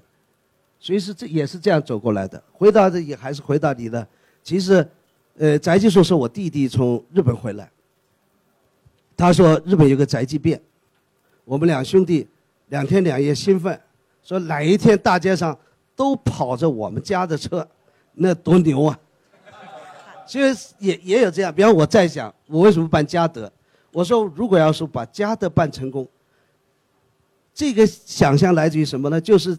八十年代后期啊，你们央视，我们唯一了解世界的窗口就两个渠道，一个每天读参考消息，第二个新闻联播最后五分钟到三分钟的国际新闻。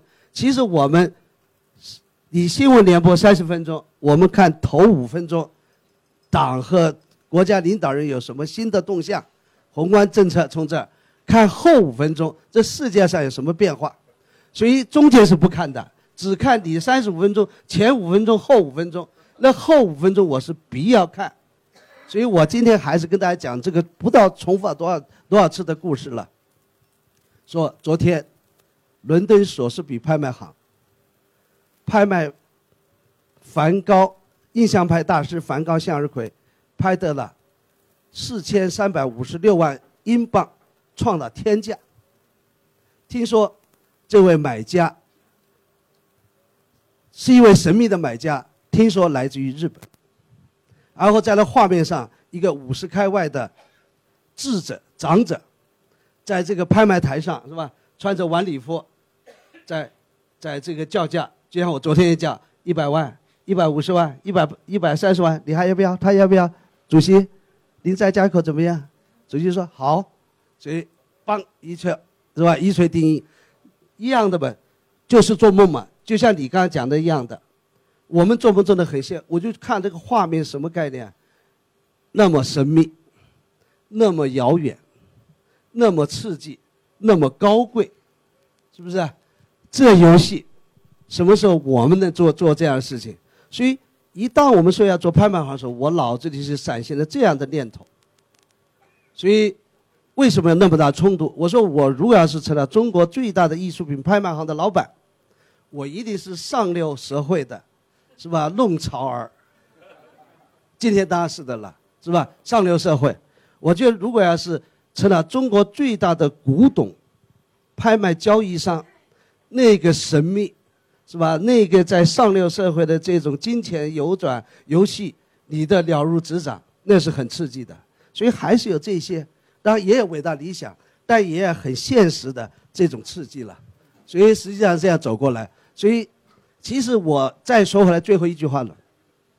其实我做拍卖的点子，和做艺术或做这个保险公司的点子同时的，所以呃保险公司的这个牌照太难。其实我九二年又在申请保险公司，又在办嘉德拍卖行，很多人不知道这个故事，以为我嘉德拍卖成功了。这小子看不上这个生意，转头又一扭身，神通广大又拿的。刚才他讲的，他很不服气，说：“凭什么你拿？不，你凭什么拿了人寿保险的执照？我今天在讲笑话了。主席，我跟主席关系啊，这主席是看着我成长起来的。我九二年去申请这个人寿保险的牌照，人民银行没有一个人要申请保险公司。到九五年。仍然没有人要申请保险公司。九二年到九五年四年时间，就我一个人在申请保险公司，今天真的敢跟你们吹这个牛，什么？有人说先知先觉，有人说你能够这个看得看得长，真的是这样的。四年只有我一个人在申请保险公司，所以这个上帝是宽厚那些坚持的人。所以这张牌照给我，不是因为我是高干子弟，不是因为我所谓现在很多人说你你你你是不是手下弄了很多东西？九十年代的时候告大家，我们都没有钱，他也没钱。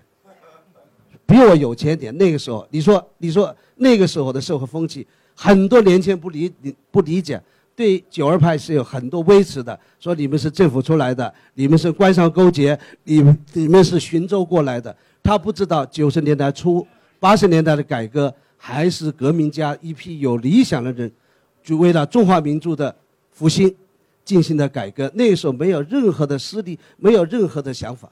当到了今天。社会完全变了，这个变也是进步，我不认为是退步，也是进步。那个时候是这样一个走走过来的，其实也是阴差阳错了，不是说我还有理想说做这个做那个，当然做了三个产业，当然今天二十年嘛，只要我们讲一句话，活下来，是吧？就是有希望。总之这三个企业活下来了，还是有希望。哎，大家还有很多特别希望沟通哈。可是工作人员已经给我举了一个牌子，催促时间到了，最后一个吧，最后一位女士，好吧？这样啊啊，我没，我这人灯有点看不见，好不好？这已经是第二次举手了，是吧？我很快问一个问题，对，这个这个东升这是很智慧型的领导，我非非常佩服。我有问题要问一下王石，像那个像你的好朋友汪建，我去过他办公室，他在办公桌上面就有一个双黄的钓竿。没有事，一拉一拉就要上去，看俯瞰他这个 Open Office。那又汪建又把他的什么基因什么都存在他的华大基因公司里面，天天监控。他说他体力比你好。我想你你们两个比比看，你觉得 健康跟体力，你跟汪建怎么比？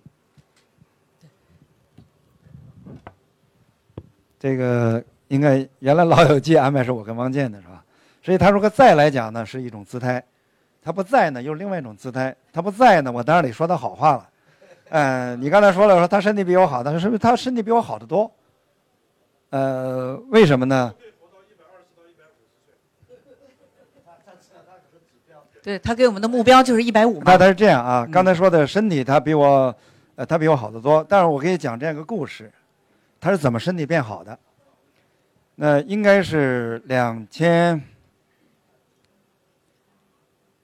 两千零零八年，我们一块儿登西夏邦马，这是世界十四座八千米高峰的其中一座，而且整个山呢全在中国，其他几座都是边界山，比如珠穆朗玛峰是我们和尼泊尔，呃，乔格里我们和这个巴基斯坦，呃等等，只有这个这个西夏邦马是在中国的。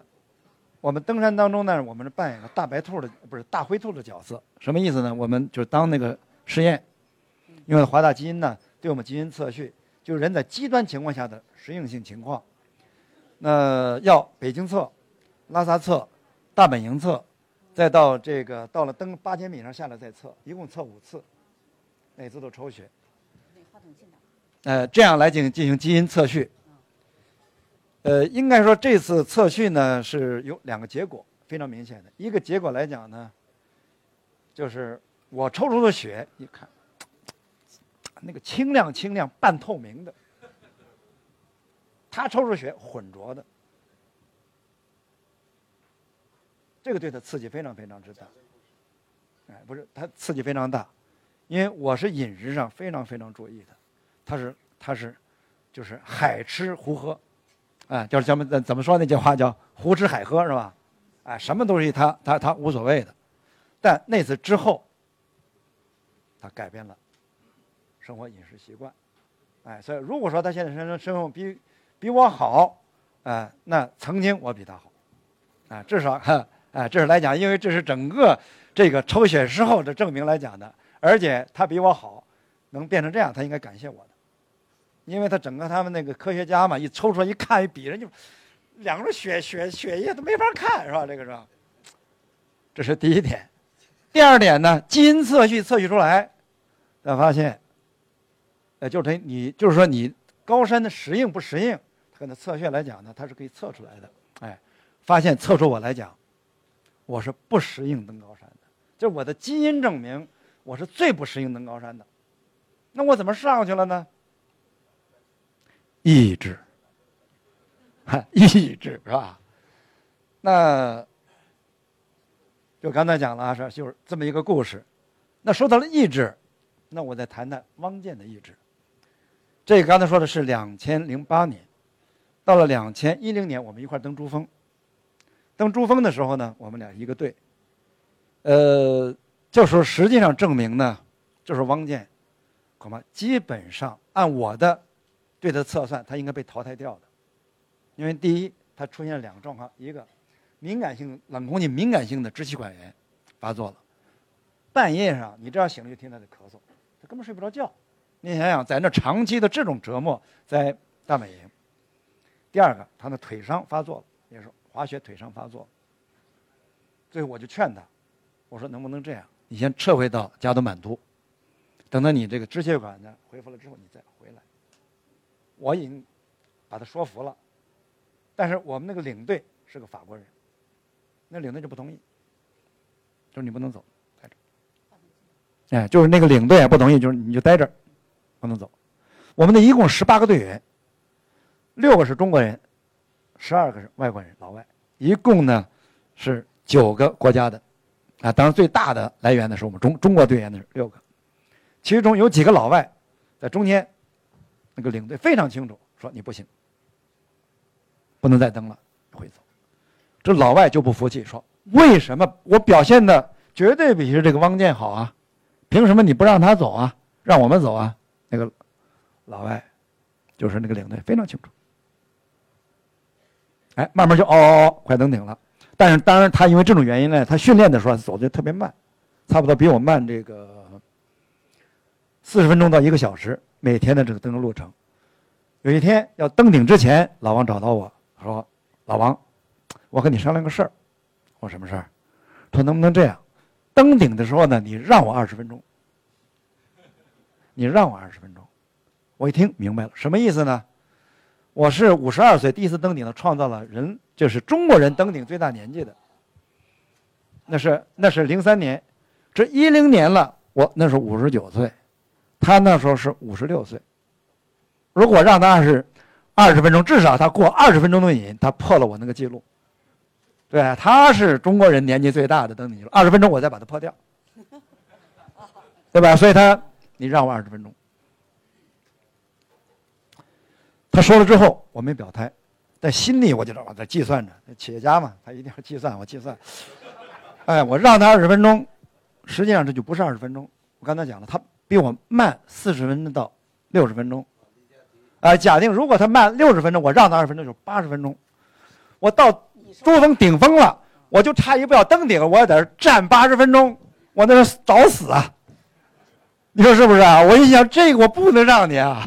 我让你，那不我都活不了了是吧？我站那儿了，我不上，我就看着后边是吧？那一站是八十分钟啊！氧气没了，啊，那肯定是那是不行啊！哎，我就没吭气儿。那大家都明白，不吭气儿等于是就是就不同意。好了，但是但是我就挣扎，毕竟是老友记嘛。是吧？人家要求也不过分的，对吧？人家也想过把瘾嘛，是吧？人家说二十分钟嘛。哎呀，那天这个出发呢，就不是早上出发了，就是半夜，哎，就十一点钟就出发了。十一点出发，哎呀，我一路上就挣扎呀，我一直就回头看，看到我就心想，我哎，我说你快点，快点，到那二十分钟，哪怕三十分钟，我让你没问题。你让我等八分钟，我让不出来的。啊，一路挣扎挣扎，快登顶之后我再看。实在看不他的这个哎影子，我只好自己先登顶了。我这一回头一看，这家伙站在顶峰的，插着个手，说：“嘿嘿，我比你早到了二十分钟。”哎，怎么做到的呢？哎，他怎么做到的呢？我不是，我就纳闷啊。我说他，我没看见他超过我呀，我也没让他，我这是心里纠结呀。我说之后这个，当时他妈也缺氧。啊，我也这么倒不过来劲儿，他怎么他就跑我前面去了？到大本营我就问他，我说你什么时候超过我？我怎么没看出来啊？他说：嘿嘿，我比你早出发一个半小时，对不对？说他意志，是吧？刚才讲了这个问题，说带着意志来讲的，哎，这个是汪建的意志，比我更有意志，哎，这是这来回答，对不对？是，啊，像真正他是他是来讲，过了二十分钟的瘾，哎，这个他破了之后，我再上去又把他给破了。到现在，中国人登顶珠峰最大年纪，我还是保持者。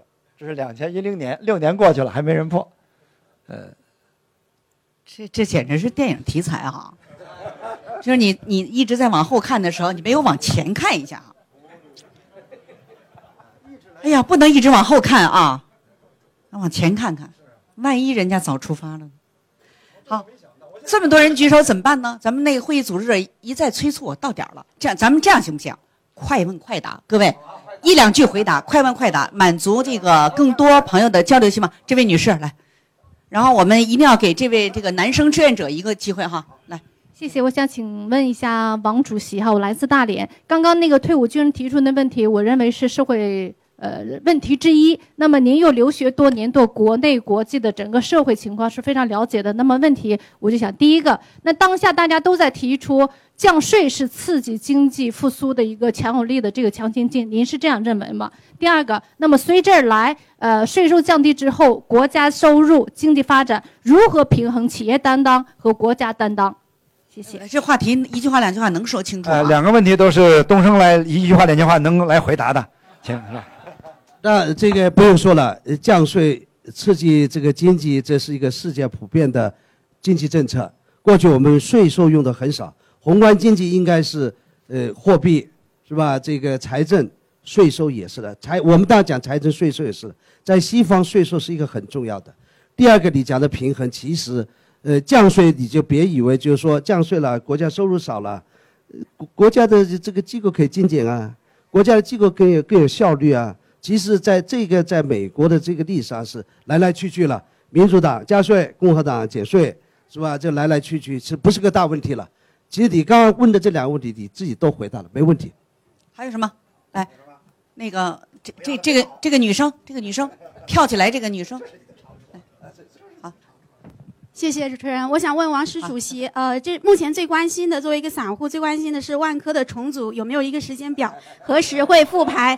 呃，还有就是，呃，万科作为您以后解决宝万之争之后，是否会像以前一样继续游学、爬山、滑雪，还是说会具体的插手万科的具体的管理事务？他们这一个问题里面都呃，第第一个呢有时间表，但是我不会告诉你，是吧？第二个，现在整个继续游学呢，这种登山各方面，到现在我就没有影响。我是这来这儿已经花了两天血了，而且回去出来就要就要回回美国回英国，呃，一切都在照常进行。好，这位你把那个话筒就给这位男士就好了。好。呃，感谢两位嘉宾。呃，我是北京大学国家发展研究院的，我代表我们管理博士同学提两个小问题。呃，问一下陈总，您的博士学习对你事业的做成？有什么帮助？王石主席是这样的：您已经功成名就，为什么还要到哈佛、剑桥、牛津不停的学习？谢谢。那我不去说学问了，就是我是学政治经济学啊，很多不太愿意说了。其实我觉得我们还是要回过来对于我们自己。我觉得我学了《资本论》，政治马克思主义政治经济学的这样一个方法论的训练，让我在一辈子有逻辑，欣赏逻辑美。理论美，追求这样一个这样一个有结构。其实我的做生意，我完全我我可以这样讲吧，我是一个成功的学者转换成一个成功企业家的一个好的案例。真的，你们你们大学啊，MBA 来研究一下是什么呢？就是追求我的我做生意从来不去跟谁做生意要赚多少钱，我的一切是在我的框架结构里。所以我经常讲愿景、结构。还有一个，这个组织加上动态这四个字，就是我做生意就是在写文章，就是在谋篇、布局、讲结构。我跟我的管理层讲结构讲的是最多的，结构是静态，这个呃组织是动态，把愿景、结构、组织把它动态化，就是一个创新的过程。所以我的回答。刚刚你问的这个问题很好，所以我觉得我终身受益马克思主义政治经济学。接下来你就可以把它当成一个案例来研究。哎，老师，为什么一直在学习？呃，东升已经间接回答这个问题了。我刚才我这次来我来讲我的主题，那次开幕式我讲就是我是后知后觉，所以后知后觉到了这六十多岁了才开始来完成东升他们三十年前已经完成的这个过程。我得认真学习，呃，从系统理论、系统逻辑这样来训练自己。呃，只不过是晚了点但晚了点呢，我们还得争取这样做。好，最后一个我们提问的机会给这位那个志愿者，这位同学啊，来，大家敬阿姨。谢谢江阿姨。然后首先，呃，很荣幸的能接呃能提出这个问题吧。啊，这两天我跟王石先生每天早上我都要洗澡，我都要六点钟起床去呃送王石先生去滑雪。然后我们都知道滑雪呢是一个呃高危险啊高风险的一个运动。那这时候我就想问一下。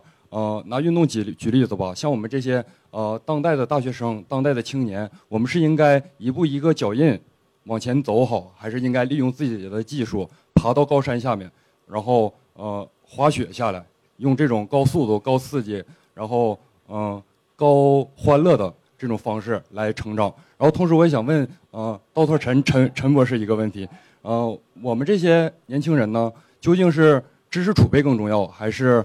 呃，经验积累更重要，还是像冯仑先生说的，呃，你的万通六君子，你的好朋友、好兄弟，你的 social 最重要。谢谢。哎，我我先问一下这同学，你现在是几年级啊？啊，研二。啊，研二啊。好。呃，呃，作为运动来来来来，比如说和和呃你的职业结合起来说，哪个是是一种什么状态？那应该我是这样啊。我这这个年纪，现在来讲呢，这两点吧。第一，作为一个男人，我真的我性别是男的啊，我没有歧视女性的这个意思啊。作为一个男人，呃，应该最起码你有一个底线，哎，就是你的初心，是吧？比如我的底线，简单来讲就是做好人。做个男人要一番事业心，就到现在，你叫功成名就也好，或者在路上也好，我没忘初心，哎，这是我想做的。啊，至于你说是登山呀，怎么过程当中那个那是个人喜好问题，呃，那是个呃技巧问题。无论哪种，应该是没有错对的。只要你追寻你的内心向往，不要因为某种呃目的不择手段，就是不忘初心。这种不忘初心呢，在你前进当中遇到挫折的时候，遇到困难的时候，可能那是才是对你的一个考验。所以，如果其他的我说的，我这个人后知后觉，我这人现在。呃，很多事情还一不小心的有有有有说错一些话，但是来讲，我只能说来讲，哎，我做一番事业，现在还在路上，但是我没忘初心。我最年轻的时候，人要做一个好人。比如说，对于这个黑龙江的大庆，这个东北的这个鞍钢，哎，鞍钢宪法，就两参一改三结合，大庆的三老四严，呃，对我来讲，还是这是我初心，我。认识的东西到现在我还没忘。三老四严是什么呢？其中非常重要的，就是要做老实人，办老实事，说老实话，就是这样。好，对，一句话了，就是大学学知识。其实我觉得年轻人呢，不要怕犯错误，不犯错误你不会成长，就是要去行动。所以我觉得实践出真知，这话也是永恒的一个真理。年轻人就要去做去闯，错了不怕，里面有有有有有本钱嘛？就年轻人犯错是有本钱的嘛？你可以重新再来嘛？所以我我刚刚讲就还是初心。你你觉得你呃大学不毕业去创创业，你有这个冲动，我我也是支持的。所以总之去做事。所以我人生也是有一个座右铭的：大事要敢想，小事要一点一点的做，而且做是最根本的。所以很多人知识分子为什么下海不成功，就是说的多做的少。我们要做的多说的少。显然大家那个还还有点意犹未尽的意思啊。嗯，老友记呢也期待在这个舞台上结交更多的老友。呃，按说是应该有个结束语的，但是我觉得大家对王石更有期待，然后请王石来说出我们今天《老友记》的结束语。这个要说什么呢？我们亚布力在这里已经第十六个念头，呃，年头了，呃，不觉得现在觉得我们不仅仅要在这儿开会，我们互相收获，互相感情交流，恐怕应该是啊，我们应该是对黑龙江这片土地。我们应该在在应该做点什么了，啊，应该是我们人应该是有有有感恩之情嘛，我们应该因为亚布力让我们这么这样温馨，让我们这么成功，让我们这样来谈论，再往前走。啊，我们应该对黑龙江的转型当中做点什么？啊，谢谢黑龙江这片黑土地给我们提供这样的环境，谢谢。好，我作为黑龙江人，谢谢王石的这番话。好，谢谢大家。